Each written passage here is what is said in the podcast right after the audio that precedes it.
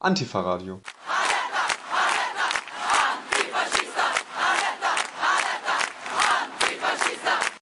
Together we are what we can't be alone. Heute geht's um Vernetzung, um Zusammenarbeit. Die Überzeugung, dass wir uns in allen Lebenslagen gegen Unterdrückungsmechanismen zur Wehr setzen müssen, wenn wir nicht unter die Räder geraten wollen, aber im Endeffekt nur gemeinsam stark sind, dass sich gesellschaftliche Probleme wie Faschismus oder Sexismus nicht durch den Rückzug ins Private lösen lassen, ist Ausgangspunkt für den Gedanken, sich in Politgruppen zusammenzuschließen, Zustände zu hinterfragen, Schlüsse zu ziehen, aktiv zu werden, in der Erkenntnis der Begrenztheit der eigenen Wirksamkeit, aber auch wiederum mit anderen Gruppen zu kooperieren und zu interagieren. Wir profitieren von anderen Perspektiven und Erfahrungen, die uns der Austausch bietet. Ein Genosse aus Neumünster war im Oktober in Weimar und hat am Vernetzungstreffen für Initiativen gegen Nazis teilgenommen. Bevor wir seinen Bericht hören, erst einmal der Song, aus dem die Line Together We Are What We Can't Be Alone stammt. Boys on the Dogs von den Dropkick Murphys. Vom 13. bis 15. Oktober trafen sich in Weimar mehrere Bündnisse und Initiativen aus ganz Deutschland, die sich gegen Neonazis und für ein buntes, vielfältiges Zusammenleben engagieren. Veranstalter war das Freiburger Team von Film Faktum, das in Weimar vor fünf Jahren die Filmtour des Dokumentarfilms Blut muss fließen undercover unter Nazis startete. Auf der Tour haben die Veranstalterinnen die Initiativen vor Ort, also auch bei uns in Neumünster, kennengelernt, eingeladen und dann mit dieser Networking-Veranstaltung versucht, eine gemeinsame Haltung gegen Neonazismus zu entwickeln und für eine bunte, lebendige Demokratie zu werben. Tagungsort war dieses Jahr die Gedenkstätte des Konzentrationslagers Buchenwald, die den Tagungsteilnehmerinnen geräumige Zimmer, wie frische Luft, Grün, ein wunderbares vegetarisches und veganes Essen, packende Gespräche im Sofazimmer und noch viel mehr bot. In offenen Begegnungen haben wir uns ausgetauscht, Kontakte geknüpft und unsere Engagements vorgestellt. In einem Interview mit Radio Lotte aus Weimar kommt der politische Filmemacher Peter Ohlendorf zu Wort und beschreibt, woher seine Leidenschaft für das Projekt herrührt. Die begann eigentlich ganz früh bei mir. Ich habe einen Vater gehabt. In meiner Generation war es ja noch die Vätergeneration, die im Krieg war und die für den Nationalsozialismus ganz Europa und die Welt mit blutigsten Schlachten und einem unglaublich wahnsinnigen Vernichtungsprogramm überzogen hat und ich habe einfach nicht die Antworten von ihm bekommen, die ich, die ich wollte oder die ich hören wollte, von denen ich dachte, dass sie auch wirklich die Antworten sein sollten. Und deswegen bin ich dem Thema immer weiter hinterhergegangen. Das Projekt läuft jetzt, wie gesagt, fünf Jahre und Peter Ohlendorf ist mit seinem Film noch immer auf Tour. Denn trotz der relativ alten Aufnahmen ist der Film aktueller denn je. So fanden in Thüringen letztes Jahr zwölf Rechtsrockkonzerte mit 6500 Besuchern statt. Das ist gut ein Fünftel der bundesweit stattfindenden Veranstaltungen. Es ist zu befürchten, dass gerade das von Rot-Rot-Grün geführte Thüringen das neue Mekka des Rechtsrock wird. Und so war es relativ schade, dass niemand aus dem Städtchen Thema nach Buchenwald kommen konnte. Allein in Thema fanden dieses Jahr im Juli bereits zwei größere Rechtsrockkonzerte mit zusammen über 7000 Besuchern statt. Peter Ohlendorf beantwortete die Frage, ob er einen Wandel durch die Präsentation von Blut muss fließen spürt. Von ich sage es jetzt mal staatlicher Seite, ist nicht das zu, ja, zu merken, was ich mir eigentlich vorgestellt hätte, dass da wirklich ein Ruck durch die Behörden geht und dass man auch wirklich jetzt mal Reformen angeht, dass man Institutionen wie den Verfassungsschutz anders aufstellt. Da merke ich nichts. In der Zivilgesellschaft würde ich sagen, doch. Da gibt es ganz kleine Pflänzchen, die anfangen zu wachsen. Und das ist eigentlich auch das schöne Ergebnis unserer Filmtour. Weil von diesen kleinen Initiativen werden wir eingeladen und dann machen wir diese Aktionstage mit unserem Film. Während der Aktionstage in Weimar fanden unterschiedlichste Vorträge und Podiumsdiskussionen statt, bei denen sich Teilnehmerinnen mit Neonazismus in der Stadt oder auf dem Land beschäftigt haben und Konzepte entwickelten, was gegen Deutschtümelei, Fremdenhass, und Geschichtsrevisionismus zu tun ist. Alle waren sich einig, dass sie eine Aufgabe eint, unermüdliches Engagement und breiter Widerstand gegen bestehende Nazistrukturen mit ihrer Hasspropaganda und präventive Arbeit gegen rechte Gewalt. So forciert die Initiative Mergentheim gegen Rechts, die seit 2014 aktive Bildungs- und Recherchearbeit im baden-württembergischen Main-Tauber-Kreis leistet, seit längerem die Vernetzung unterschiedlichster Menschen aus unterschiedlichsten Strukturen, von bürgerlichen Bündnissen bis Antifa. Mittlerweile betrifft die Vernetzung die gesamte Region. Main-Tauber, Schwäbisch Hall, Neckar-Odenwald und Hohenlohe. In manchen Landkreisen funktioniert es gut, in manchen schlecht. Zur Bündnisarbeit führt Bernd Langer das Beispiel der Antifa M aus Göttingen an und betont, dass erst das Bündniskonzept die rein autonomen Antifa-Gruppen, die von der Polizei heftig kriminalisiert und in der Folge eben auch zerschlagen wurden, aus ihrer gesellschaftlichen Isoliertheit herausgeholt hat.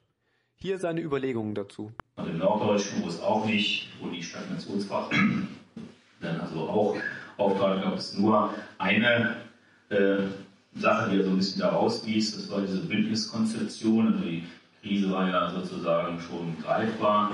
Äh, Bündniskonzeption war in Göttingen deswegen möglich, weil es einfach glückliche Fügungen gab. Es gab da linke Gewerkschafter, es gab auch ein paar Linke bei den Grünen, kann man sich heute nicht mehr vorstellen, früher gab es das noch, und überhaupt ein paar fitte Leute da.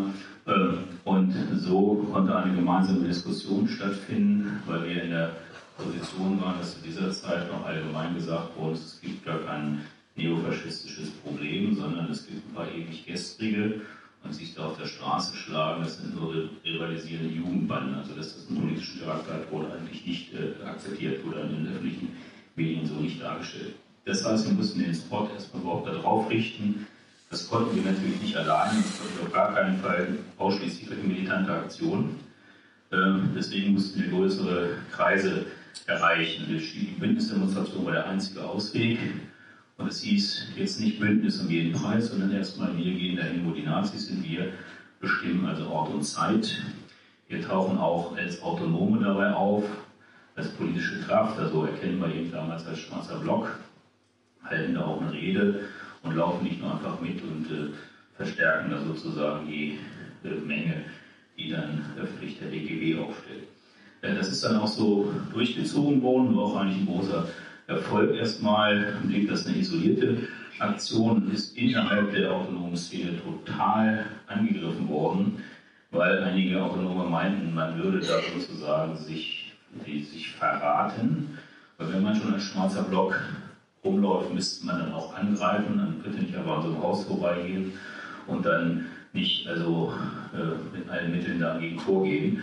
Woraufhin natürlich die Leute, die diese Demonstration mit organisiert haben, gesagt haben, das ist Quatsch. Die Polizei ist in diesen Situationen vorbereitet. Es gibt Bündnisabsprachen mit den übrigen Bündnispartnern und deswegen werden wir uns auch daran halten. Also es gab jetzt eine schwere inhaltliche Debatte da, äh, ob das Verrat ist oder nicht.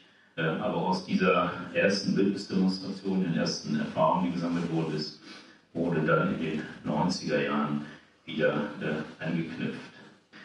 In Göttingen hatte es also diese Bündnisdemonstration gegeben. Göttingen wurde dann bald ein ja, wichtiger Faktor in der Antifa-Bewegung. Das hing auch mit dem Tod von Conny Westmann zusammen, die am 17.11.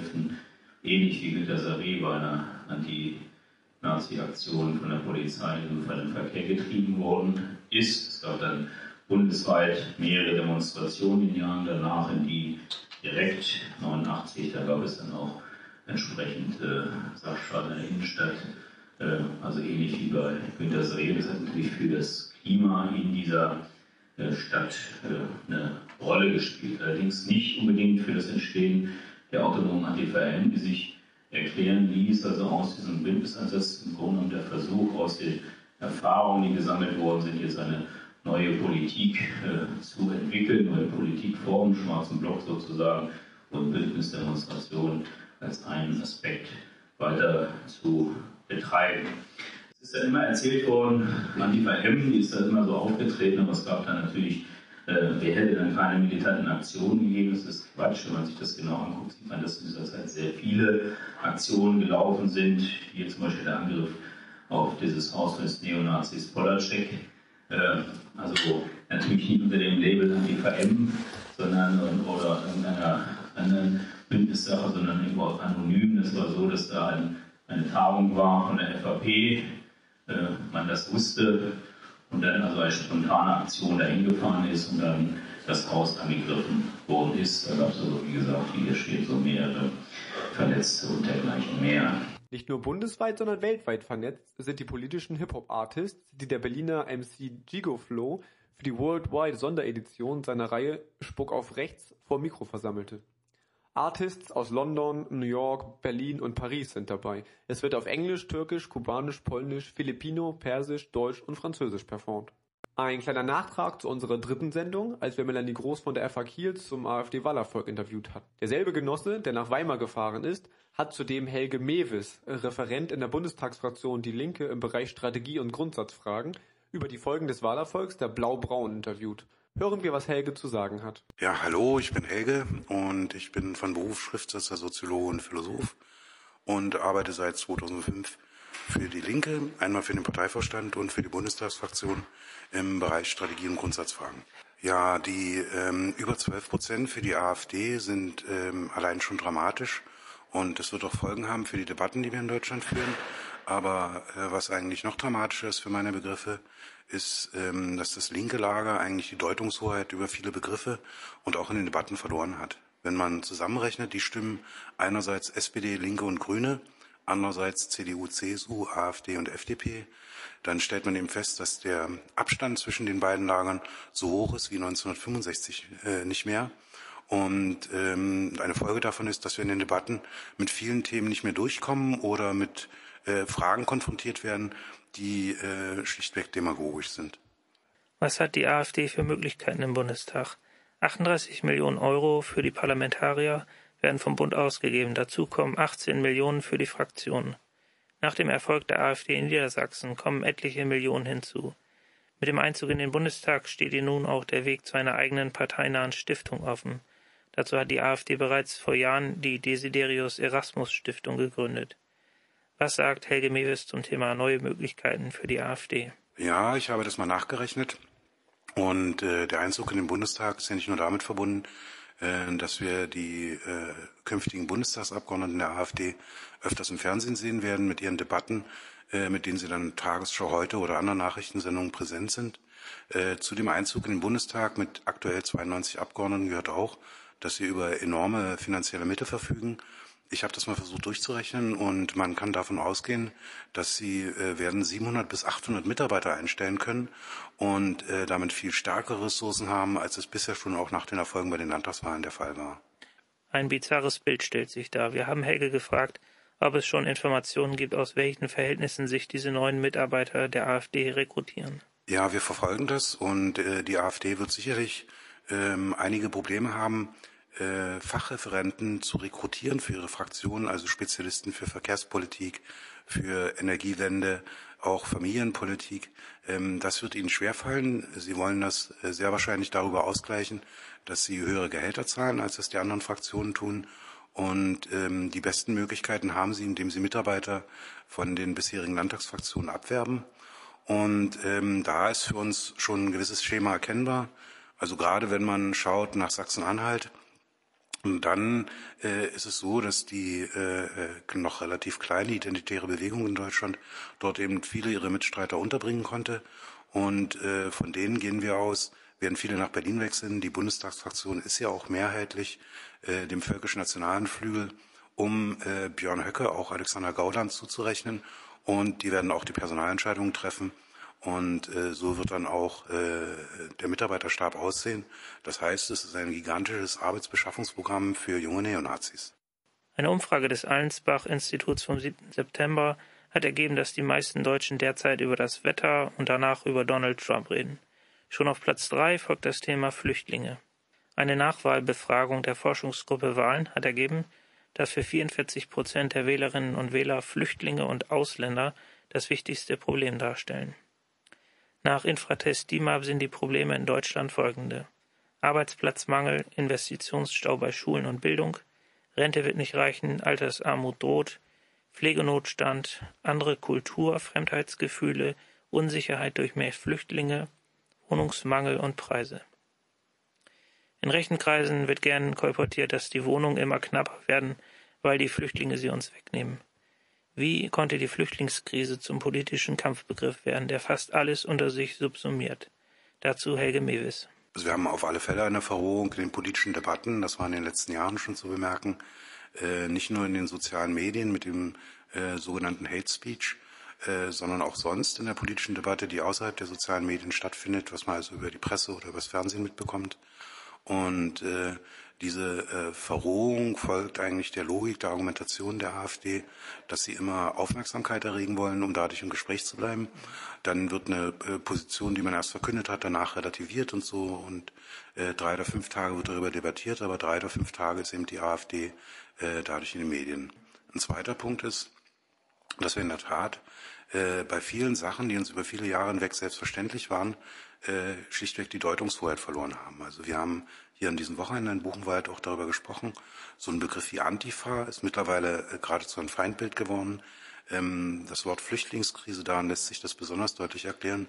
Denn die Flüchtlingskrise ist ja nicht, wie das Wort nahelegt, eine Krise, die durch die Flüchtlinge verursacht wurde, sondern es gibt im Nahen Osten eine humanitäre Krise. Und äh, dafür gibt es viele Gründe. Es gibt die Kriege dort. Infolge der Kriege sind die ähm, sich islamistisch legitimierenden Terrorgruppen entstanden, die nun wiederum andere Muslime verfolgen. Äh, deswegen flüchten Leute aus dieser Region hierher. Das ist die humanitäre Krise, das ist die Aufgabe, vor der wir stehen. Aber in diesem Wortbild äh, Flüchtlingskrise wird eigentlich der Eindruck erweckt, dass die ähm, äh, Täter in der Tat die Flüchtlinge wären, die die Krise verursachen. Und ähm, an diesen Debatten kann man eben sehen, ja, dass die Linke mit äh, Positionen, die vor 20 oder 30 Jahren noch selbstverständlich waren, äh, mittlerweile die Deutungshoheit verloren hat. Wir kommen nicht mehr durch. Zur genauen Analyse des AfD-Erfolgs lohnt sich auch ein Blick auf Städte oder Regionen, in denen die AfD schwach abgeschnitten hat, ja teilweise unter 5 Prozent blieb und Regionen, in denen sie alle anderen Parteien hinter sich gelassen hat und Ergebnisse von zum Beispiel 35,5 Prozent geholt hat. Naja, da fällt einem zunächst äh, natürlich erstmal Münster auf, weil es der einzige Wahlkreis ist, wo die AfD nicht über 5 Prozent gekommen ist. Äh, sie hat dort 4,9 Prozent erreicht. Und ähm, wenn man äh, dann genauer schaut, was ist vorher in Münster passiert, äh, dann gibt es da eben ein paar Entwicklungen, die sehr wichtig sind. Es ist dort seit 2016 immer wieder gelungen, äh, große AfD-Demonstrationen zu verhindern, und zwar mit Hilfe breiter zivilgesellschaftlicher Bündnisse. Da waren die Grünen daran beteiligt, die SPD, die Linke, die katholische Kirche, die dort sehr links ausgerichtet ist, die Gewerkschaften. Äh, darüber ist es gelungen, die Demonstration zu verhindern und gleichzeitig ein Bewusstsein für die Gefahr der AfD, also für die Gefahr, die von der AfD ausgeht, zu wecken. Und äh, schlechte Beispiele, da muss man natürlich zunächst nach Sachsen schauen. Da wäre die sächsische Schweiz, mhm. äh, wo Frauke Petri ihr Direktmandat gewonnen hat mit 35,5 Prozent. Und ähm, da ist der Hintergrund äh, quasi umgekehrt, spiegelverkehrt. Wir haben dort in vielen Städten, in Heidenau, in Freital, in äh, Sebnitz, äh, überall über die Jahre hinweg äh, frühere Neonazi-Strukturen gehabt.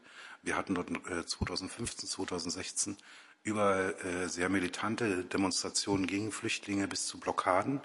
Und ähm, dort ist es überhaupt nicht gelungen, äh, auf diese Gefahren hinzuweisen, die von der AfD und ihrer Hetze aus äh, ausgehen und äh, deshalb wahrscheinlich dieses hohe Ergebnis für die AfD. Mhm. Aber Sachsen ist eben auch ein bisschen anders. Leipzig ist der einzige Wahlkreis in Sachsen, der weder an die CDU noch an die AfD gegangen ist. Und ähm, ähm, äh, da hat man gesehen, dass die Leipziger über viele Jahre hinweg, seit Anfang der 90er Jahre, viele soziokulturelle Zentren aufgebaut haben. Freiräume, äh, wo Leute sich begegnen können, wo sie Pluralität erfahren können, auch äh, erfahren können, wie man miteinander zurechtkommt, äh, sich selbst das Leben organisiert und äh, was das für ein Reichtum bringen kann. Und das hat in dieser Stadt dann die Voraussetzung dafür gebildet, dass bei der ersten Demo, die von Legida, also dem Leipziger Ableger von der Dresdner Pegida-Demo, die erste Demo, die von ihnen durchgeführt wurde, die ist eben kläglich gescheitert. Legida hatte mobilisiert, es kamen 3000 Demonstranten, mhm. aber denen standen 30.000 Gegendemonstranten entgegen. Und seit Anfang 2017 finden dort auch keine äh, Demonstrationen mehr statt, weil Legida das eingestellt hat, weil sie einfach zurückgedrängt wurden. Es geht also auch in Sachsen anders und ähm, ich glaube auch in anderen Gebieten. Zum Schluss schauen wir uns an, welche strategischen Möglichkeiten die Zivilgesellschaft hat, um ohne eigene Deutungshoheit gesellschaftlich mehrheitsfähig zu werden. Kontraproduktiv ist zum Beispiel das Auslösen von Empörungsspiralen, die der AfD nur nutzen und zusätzliche Aufmerksamkeit verschaffen. Erfolgsversprechend ist es, soziale Alternativen zum Angelpunkt von Bündnissen zu machen, Öffentlichkeiten zurückzuerobern, die politische Machtlosigkeit der Menschen ernst zu nehmen und dort anzusetzen, die Antifa-Recherche nicht aufzugeben, aber besser einzusetzen. Aber hören wir dazu gerne den Rat von Helge Mewis. Naja, das eigentlich, wonach du am Anfang gefragt hast, ähm, äh, müssen wir natürlich berücksichtigen. Und äh, danach ist es so, dass das linke Lager die Deutungshoheit verloren hat. Also müssen wir überlegen, ähm, wo finden wir Bündnispartner? Und da muss man von Ort zu Ort schauen, wer da ist. Das können Sportvereine sein, das können Kulturvereine sein, das äh, können äh, die äh, Religionsgemeinschaften sein. Da muss man vor Ort schauen und versuchen, mit denen zusammen Bündnisse hinzukriegen. Ich selbst habe auch mal in einem Bündnis mitgearbeitet, in dem wir also sechs Jahre es uns gelungen ist, mit der CDU zusammenzuarbeiten, damals gegen die NPD. Das klappte dann nicht mehr gegen die AfD. Aber da muss man äh, rangehen und ganz pragmatisch äh, äh, eben die Frage stellen, wollt ihr, dass die Demokratie gefährdet wird durch die AfD ähm, oder wollt ihr das verhindern? Und ich glaube, dass auf der Basis auf breite Bündnisse möglich sind. Um die AfD geht es auch in Johnny Mausers aktuellem Song Cabriolet, den er extra für den Bundestagswahlkampf schrieb. Obgleich es damals zu dieser Bündnispolitik keine Alternative gab, erwähnt Langer durchaus auch die Bedenken autonomer Strukturen, Bündnisse mit nicht autonomen Strukturen wie Parteien oder Gewerkschaften einzugehen. Solche Partnerschaften in einzelnen Kampagnen oder in längerfristigen Kooperationen wie einem runden Tisch gegen Rassismus oder einem Bündnis gegen Recht fallen auch heute noch lokal sehr unterschiedlich aus. Wie von Langer schon erwähnt, sind die Rahmenbedingungen meist am günstigsten, wenn Kontakte oder gar Freundschaften zu Einzelpersonen aus den anderen linken Mitgliedsorganisationen dieser Bündnisse bestehen und bestimmte Grundsätze, sozusagen ein antifaschistischer Minimalkonsens, auch von allen gemeinsam festgelegt werden. Ansonsten ist zu befürchten, dass gegenseitiges Misstrauen, Repressionsdruck oder Hetzkampagnen diese Bündnisse schnell wieder sprengen. Als aktuelles Beispiel wäre da die Intervention der Polizeigewerkschaft zu nennen, der die Ausladung des Antifa-Kongresses durch den DGB zur Folge hat. Trennende Momente resultieren ja auch daraus, dass autonome Gruppen mehr als andere darauf bestehen, Faschismus nicht isoliert zu betrachten, sondern auch die Zusammenhänge zum Kapitalismus zu beleuchten, was nicht immer alle Bündnispartner so mittragen wollen. Zudem gilt es, die Interdependenzen verschiedener Unterdrückungsmechanismen wie Faschismus, Rassismus, Sexismus usw. im Hinterkopf zu behalten und kritisch in Bündnisarbeit einzubringen. Termine. Am 26.10. lädt die Rote Hilfe Ortsgruppe Kiel zur Infoveranstaltung United We Stand zum Stand der Repression nach G20. Los geht's 19.30 Uhr in der Hansa 48 in Kiel. Das ist unser Land. So heißt ein französischer Spielfilm über den Aufstieg einer populistischen Partei. Ähnlichkeiten zu realen Parteien wie dem Front National oder der deutschen AfD sind nicht nur zufällig, sondern beabsichtigt. Gezeigt wird der Film am 27. Oktober um 20 Uhr im KDW Neumünster. Am 28. Oktober lädt euch COP Kiel ein zur Lesung unter dem Titel Alltäglicher Ausnahmezustand. Es geht um Rassismus als alltägliches Phänomen in Polizei und Justiz. 20 Uhr geht's los in der Hansa 48 in Kiel. Im Rahmen der Aktionswochen gegen Antisemitismus 2017 finden am 3. und 4.11. in der Alten Meierei Veranstaltungen statt, unter anderem zum Thema NSU und Antisemitismus oder auch zum Thema Antisemitismus der Linken. Weitere News dazu unter altemeierei.de